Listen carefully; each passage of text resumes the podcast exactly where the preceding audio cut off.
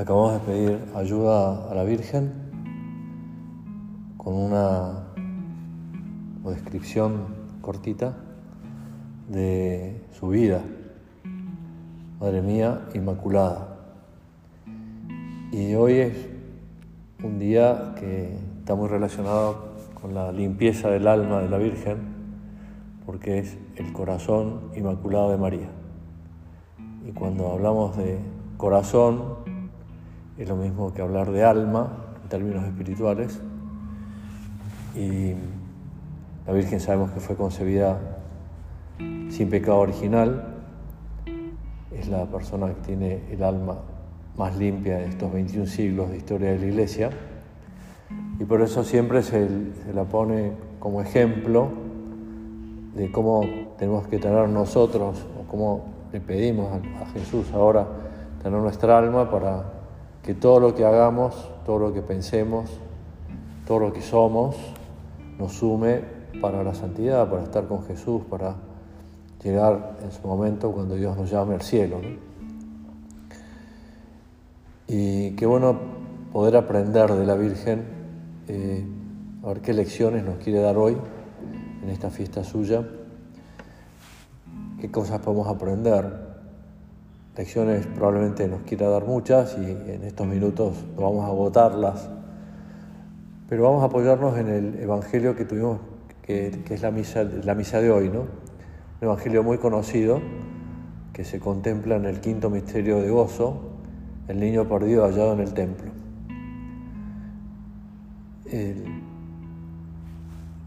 ¿Por qué la Virgen, San José y el niño van al templo?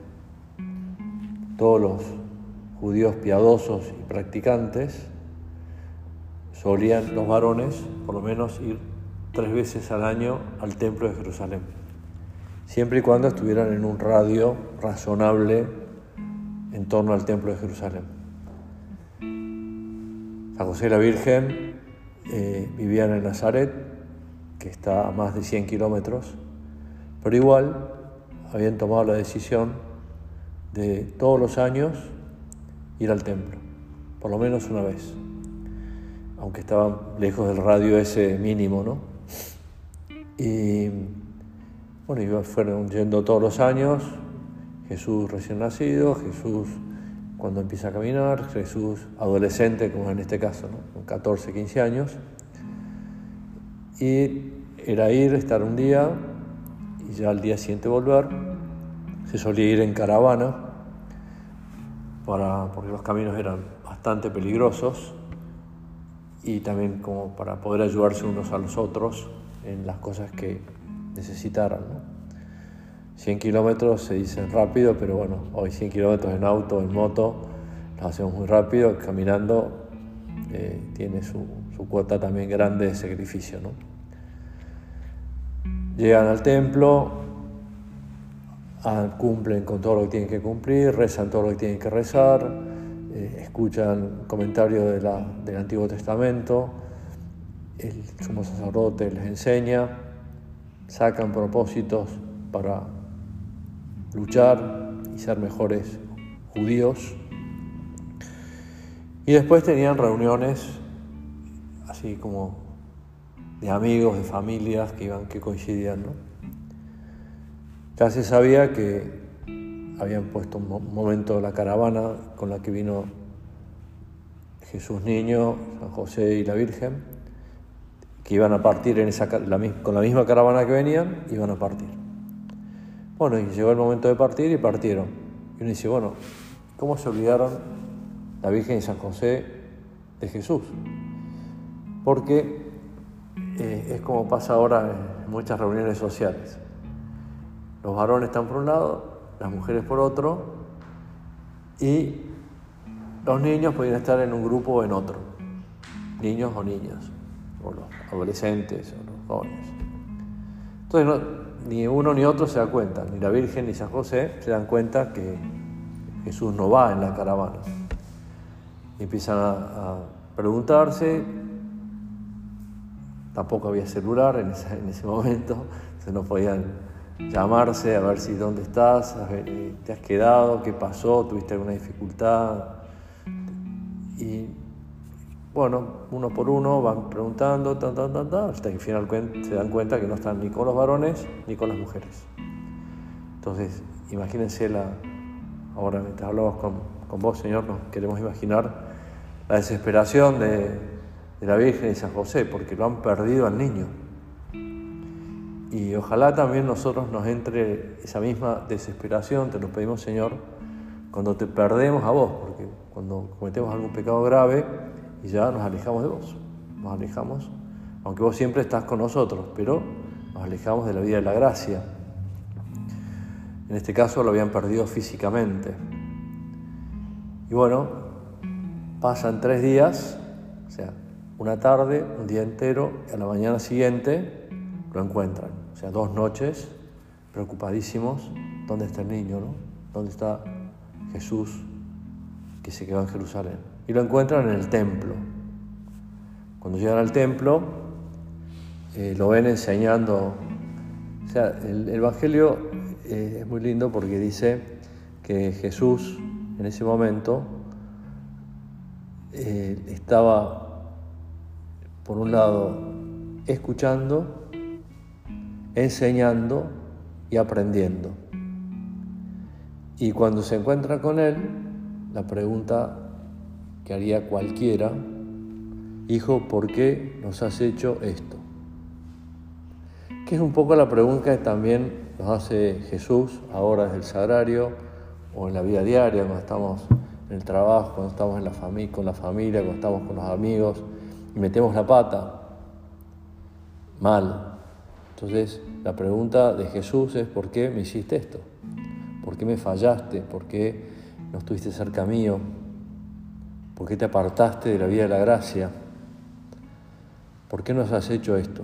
Mira que tu Padre y yo, dice la Virgen, angustiados te buscábamos. Y ahora, Señor, también queremos pedirte que sin hacer cosas raras ni pero que tengamos cuando lo hemos perdido a Jesús, cuando te hemos perdido a vos, una cierta angustia y que te busquemos. ¿Dónde lo vamos a encontrar? Lo sabemos de memoria. En los sacramentos, en oración,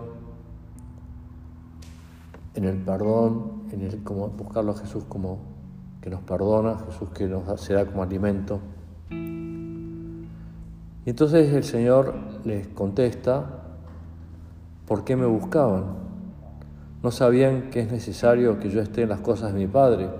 Los dos sabían, la Virgen y San José, que Jesús era el Mesías y por tanto el Hijo de Dios, una de las tres personas divinas, y tenía que ocuparse de las cosas de su padre, ¿no? Como puede pasar eh, con cualquiera de nosotros, cualquiera de ustedes, que sus, padres viven, entonces se ocupan de las cosas de su padre. Te dicen, podés ocuparte de lavar el auto, podés ocuparte de ir al banco, podés ocuparte de que la casa esté ordenada, podés ocupar, podés cuidar de la familia, porque yo me voy de viaje. Estas cosas, uno dice, bueno, yo hago las veces de padre. Entonces Jesús dice, ¿por qué me buscaban si saben que me tengo que ocupar de las cosas de mi Padre? Pero ellos, en su angustia, en su preocupación, en su dolor, no comprendieron lo que les dijo. Y nosotros queremos comprender mejor, comprender mejor eh, lo que el Señor nos va diciendo cada día en oración, cada día que que vamos a misa y leemos, escuchamos la primera lectura, la segunda lectura, el Salmo, el Evangelio. Queremos entender, porque también queremos seguir la actitud de la Virgen que decía, María, así concluye el Evangelio, escuchaba todas estas cosas y las guardaba en su corazón. Como las conservaba, bueno, hoy no lo entiendo, pero con tu ayuda, Señor, con la, vida, con la gracia, con mi esfuerzo, voy a entenderlos. Y así seremos como mucho mejores hijos de Dios y seremos también muy, muy, mucho mejores hijos mucho de nuestros padres, mucho mejores amigos de nuestros amigos, los que están de novia, mucho mejores novios de su novia, porque hay una sintonía con Jesús. Hay unos deseos de agradarle, unos deseos de conocerlo, unos deseos, deseos grandes de buscarle diariamente. El Papa Francisco, eh, que ahora damos gracias al Señor porque ya le han dado de alta después de 10 eh, días de operación y convalecencia, eh, que también es lindo ver, ¿no? ya que estamos con el Papa y rezamos por él ahora en este momento, que en cuanto pudo comulgar, comulgó. Porque en cuanto pudo recibir algún alimento sólido, lo primero que recibió fue la Eucaristía. Y después siguió. Y como no podía asistir a celebrar misa, ni asistir a misa presencialmente, porque estaba internado, no se podía mover, siguió la misa por la tele. pues no se quería perder esa oportunidad de estar con Cristo en la cruz, Cristo muriendo por mí en el altar. ¿no? Y después, como se ocupó de las cosas de su Padre, de las cosas de Dios, de recibirle, de confesarse, de hacer oración, también se ocupó de las cosas de los demás. Y había un chico a, quien había bautizado, ya no adulto, pero con cuatro o cinco años, hace unos meses, y que está con cáncer, también rezamos por él ahora, y, coincidieron los dos en el hospital Gemelli. Pape se enteró el chico se enteró, entonces el chico le mandó una carta, venía a verme, y el Papa, en cuanto pudo, fue a verlo, a estar con él. Porque ah, eh, cuando uno está enamorado de Jesucristo, también ese amor se nota en el amor a los demás. Y después, cuando ya estuvo con más fuerzas, eh, fue a visitar al, pabellón donde están todos los enfermos eh, con cáncer estuvo con ellos y bueno. O sea que no, en ningún momento dejó de pensar en Dios ni en ningún momento dejó de pensar en los demás. ¿Por qué? Porque participaba de los sentimientos del corazón de Cristo, ayer celebramos el Sagrado Corazón de Jesús, y porque participaba y participa del Corazón Inmaculado de María. Aprendió las lecciones. Son lecciones de olvido de uno mismo, de estar en, en contacto con Dios, luchar por estar bien en gracia, de querer santificar todo, absolutamente todo lo que hagamos, hasta lo más sencillo como puede ser por las mañanas cepillarnos los dientes, uno se puede, puede santificar ese acto, sí, si queremos y si se lo ofrecemos a Dios. Y uno se puede santificar eh, yendo a misa, por supuesto, pero no distrayéndonos eh, que pase en la misa, quién entra, quién sale, me decía un amigo hace un tiempo que él trataba de sentarse siempre delante, en los asientos de delante, para no distraerse con quien entraba y salía. Entonces estaba delante, el primer banco, el altar. No es que haya que hacerlo así, pero bueno, fue, es un, un buen modo de mostrar al Señor que quiero estar concentrado en lo que pasa en la misa, participar de su corazón tener, tenerlo a Cristo dentro de nuestro corazón.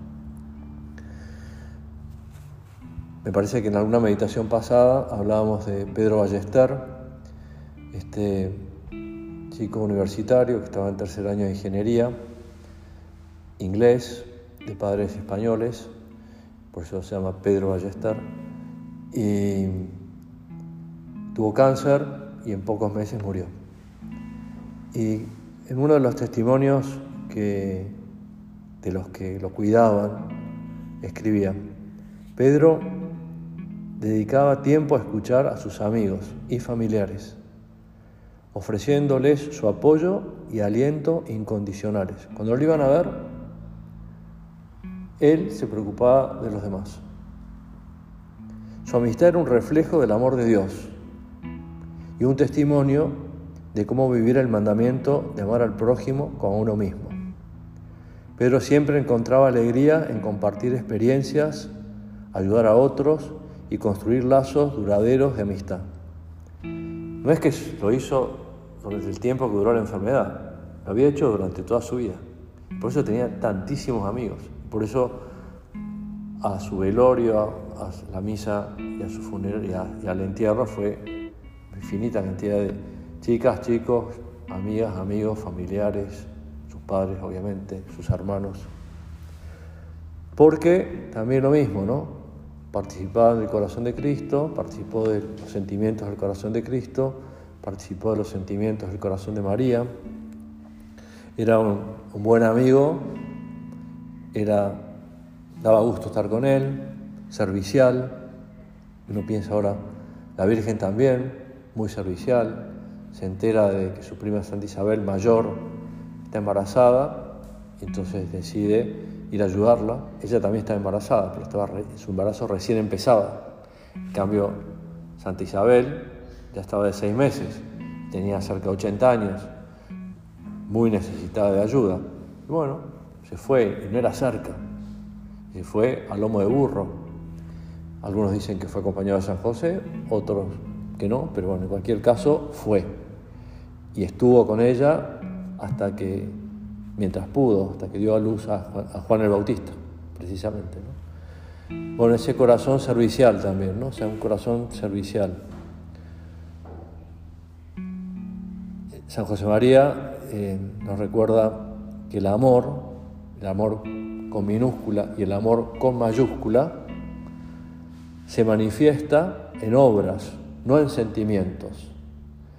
Leí el otro día eh, un post eh, salió en una de las redes que decía, cuando yo me muera, no escribas cosas lindas sobre mí, no te despidas de mí, no digas cosas como diciendo qué gran amigo, qué gran colega, qué gran compañero, qué gran trabajador, etc.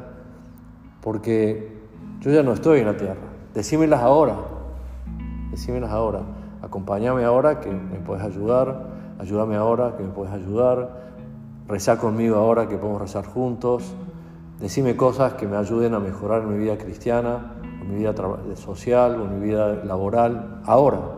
Cuando yo, cuando yo me muera, si querés escribir algo, escribí. Pero lo importante es lo que hacemos ahora. Porque eso también se anota en nuestra cuenta corriente en el cielo. Lo que hago hoy y ahora. Lo que por Dios, en primer lugar, por mi familia, en segundo lugar, y en tercer lugar ya un amplio campo de amigos, compañeros, vecinos, eh, gente que no coincido por un motivo u otro. El amor se manifiesta en obras, no en sentimientos. Aunque también es bueno tener sentimientos, ¿no? Y nos queremos y, por eso rezamos y por eso nos ayudamos, etc. ¿no? Otro ejemplo que con algunos de ustedes ya lo hablé, pero quería también recordarlo y, acudir a él, el beato Carlo Acutis, que fue beatificado recientemente, también un chico de 15, 16 años, de de su época, de nuestra época, que convivió con las redes sociales, convivió con Internet, convivió con el ciberespacio y lo aprovechó mucho, lo aprovechó, lo aprovechó para investigar, era un gran amante de la Eucaristía y le vino por cómo usó las redes sociales, porque empezó a investigar los milagros eucarísticos en todo el mundo y después armó toda una, una red, valga la redundancia, para que mucha gente conociera esos milagros eucarísticos, cuando vos, Señor, te demostrás de un modo así contundente que estás en la Eucaristía. Ahora lo vemos en el sagrario, podemos verlo o no verlo, pero creemos que está, ¿no? Pero a veces de un modo contundente se ve, ¿no? Porque una hostia sangra y esa sangre es una sangre que no es cualquier sangre, es la sangre de Cristo. O un sacerdote como el, San Pío de Pietrarchina que tenía las manos llagadas. También cuando va la misa se ponía vendas para no manchar la hostia. Bueno, son cosas extraordinarias son milagros eucarísticos. Bueno, él difundió mucho eso, aprovechó las redes para algo muy bueno. Y ahora te pedimos, Señor, que también nosotros aprovechemos las redes para cosas buenas y le pedimos ayuda a Carlo Acutis, que también tuvo una gran devoción a la Eucaristía, así lo cuenta su biografía, y tenía una gran habilidad para usar la tecnología en servicio de la fe y también valoraba profundamente la amistad. Qué bueno que es, porque son, no son ejemplos de hace cinco siglos, de hace 15 siglos, son ejemplos de chicos de su edad, un poco más chicos, un poco más grandes, pero que vivieron el mismo mundo que vivimos nosotros y tuvieron las mismas oportunidades que tenemos nosotros. Y lucharon y fueron derrotados, lucharon y vencieron. Y hoy Carlos Guti es beato, Pedro Ayester está por iniciar su proceso de beatificación. Carlos tenía un corazón abierto y estaba dispuesto a escuchar a sus amigos brindándole su tiempo y su atención. Dar nuestro tiempo es lo que más nos cuesta. Cuesta más que dar plata. Dar tiempo, escuchar. Siempre se esforzaba por ser un buen amigo y estar disponible para aquellos que lo rodeaban. Su amistad se basaba en el respeto mutuo, la lealtad y la sinceridad, demostrando cómo la amistad puede ser un camino hacia la santidad y una oportunidad para crecer juntos en la fe.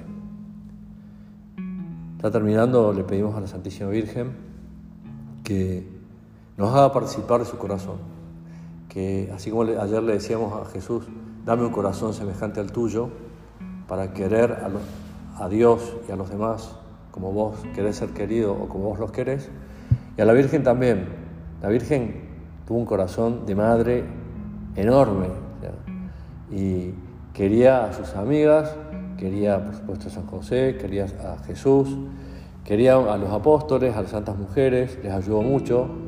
Cuando ellas, las santas mujeres no se animaban a algo, a pedirle algo a Jesús, la Virgen medio que las empujaba y cuando los apóstoles eh, cobardes huyeron de la pasión del Señor, también la Virgen se acercó a ellos y dijo, no, volvé, volvé porque mi hijo va a resucitar, murió, se murió en la cruz, yo estuve al pie, el único que me acompañó fue Juan, también un chico de su edad.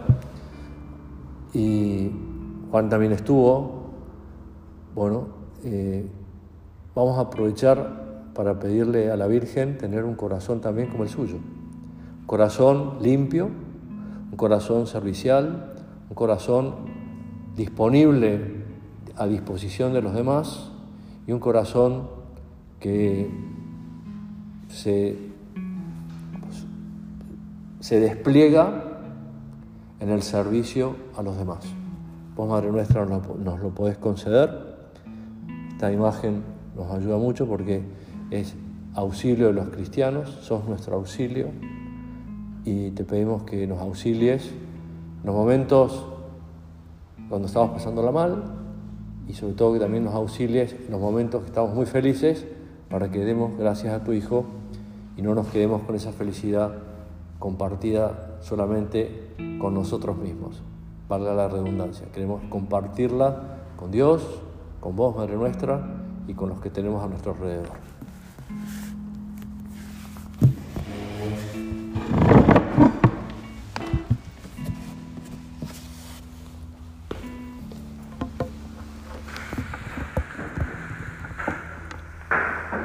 Gracias, Dios mío, por los buenos propósitos afectos e inspiraciones que me has comunicado en esta meditación. Te pido ayuda para ponerlos por obra. Madre mía Inmaculada, San José mi Padre y Señor, Ángel de mi guarda, intercedan por mí. Santa María Esperanza nuestra, asiento de la sabiduría.